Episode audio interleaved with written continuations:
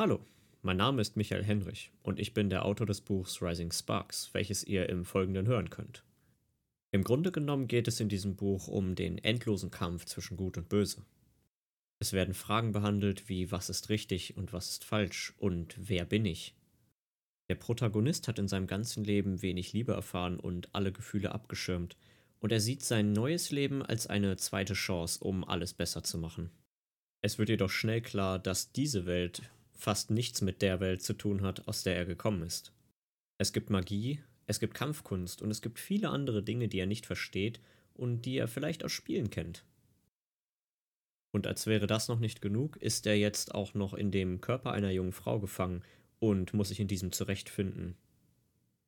In diesem Buch wird man mit Konflikten und Identitätsfindung konfrontiert, sowie der Liebe, die nicht erwidert werden kann, weil sie verboten oder falsch ist. Ich hoffe, damit konnte ich euch einen kleinen Einblick verschaffen, aber wenn ihr mehr wissen wollt, dann hört euch doch einfach die weiteren Folgen an.